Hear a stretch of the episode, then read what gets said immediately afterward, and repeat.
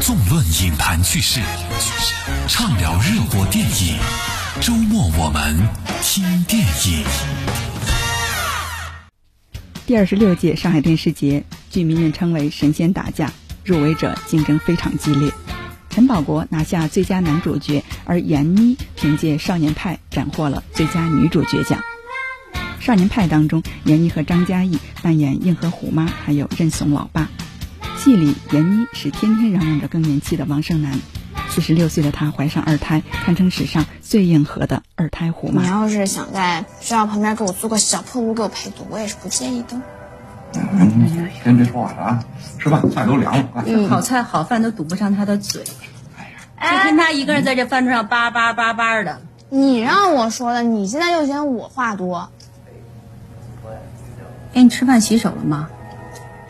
那公交车上多少病菌啊？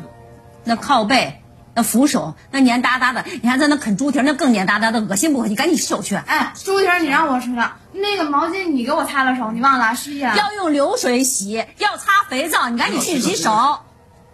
快洗手，洗完手再来吃啊！才住校一个星期，规矩全都忘了，洗手都不做，你知道吗？打肥皂两次。搓手一分钟，冲洗一分钟，我没说完怎么了？冲洗我没说完了，一分钟。我洗啦，这么快？你甩什么甩呀你？把脚放下去。嗯。我不吃了，行了吧？哎，你咋还说不得了你？做了一桌好饭，吃点。戏外，快五十岁的闫妮同样拥有着属于自己的硬核人生。擦着红脸蛋儿，一口陕北口音的佟湘玉是大多数人对她的第一印象。可在凭借《佟湘玉》成名之前，少有人知道她跑过十年的龙套。因为小时候住在西安电影制片厂的附近，她从小就对艺术院校充满了想象。但是她并没有如愿考上北京电影学院的表演专业，直到1990年才考上了兰州军区政治部的一个话剧团。由于性格内向，也没有出众的外表，她一度特别自卑。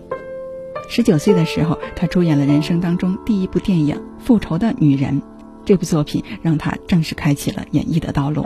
五年之后，她终于等来了电影《公鸡打鸣，母鸡下蛋》，她从中扮演女村长的角色，这也是她第一次担任女主角。正是因为这部影片，导演尚敬看到了她的喜剧天赋，邀请她客串了情景喜剧《炊事班的故事》。闫妮在观众面前总算混了个脸熟。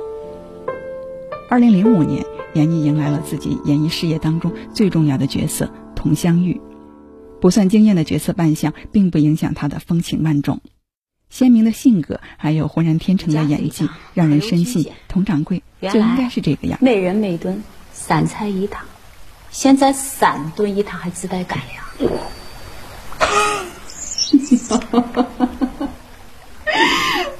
都给我气笑了。算了算了，拍算了。哎呦，那会得呗？被打发了。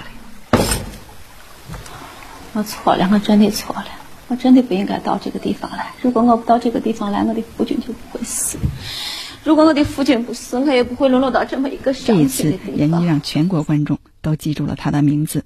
佟湘玉的成功给闫妮带来了事业上的转机。此时的她已经三十四岁了。虽然在拍《武林外传》的时候，闫妮每天都对着镜头嬉笑怒骂，很少有悲伤的时候，但是此时的她正在经历着人生当中最大的低潮。那时她刚刚结束了自己的婚姻，成为了一名单亲妈妈。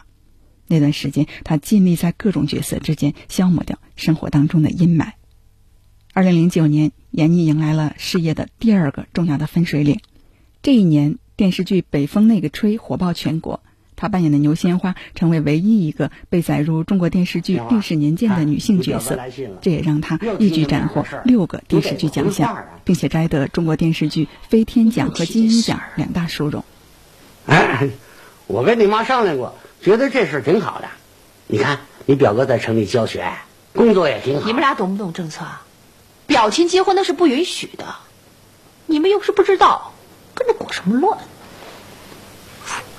啊，嘿，我跟你说了不是一回了。你看你表哥他他他是姨父子，跟你大舅没有血缘关系，他们俩结婚不犯冲，可不是不犯冲吗？你们俩是这么说的，那那个户口本上是怎么反映的？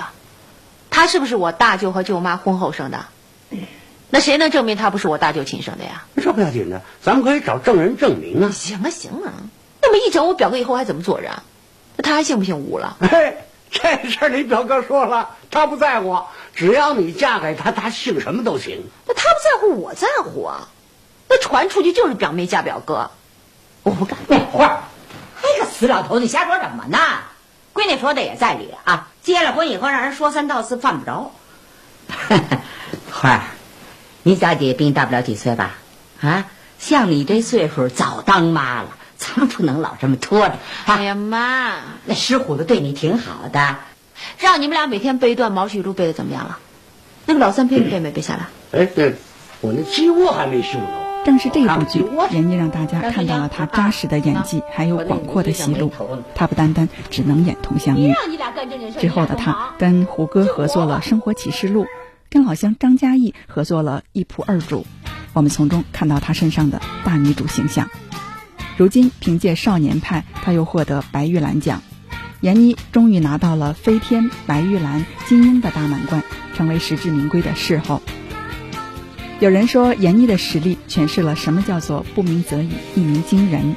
但她始终自嘲自己的走红只不过是运气好罢了。近年来，闫妮一度摆脱了土肥圆的形象，越来越完美的身材，越来越出众的穿衣品味，让人完全看不出她是奔五十的人。他向观众完美的展示了什么叫做逆生长。那些不被岁月所败的美人，不是没有年龄的危机，而是。从未自我放弃过罢了。节目的结尾，我们听一段《少年派》的主题曲，欢快的歌声当中结束本期的节目。我们下期再见。